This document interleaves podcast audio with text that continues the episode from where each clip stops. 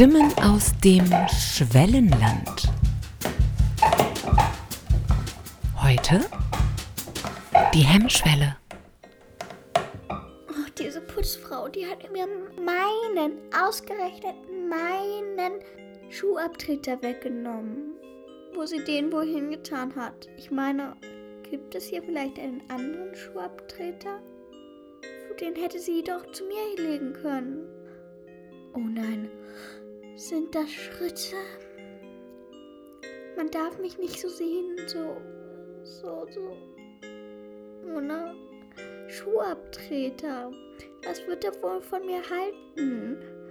Ich schäme mich so toll. Hoffentlich kommt er nicht hierher.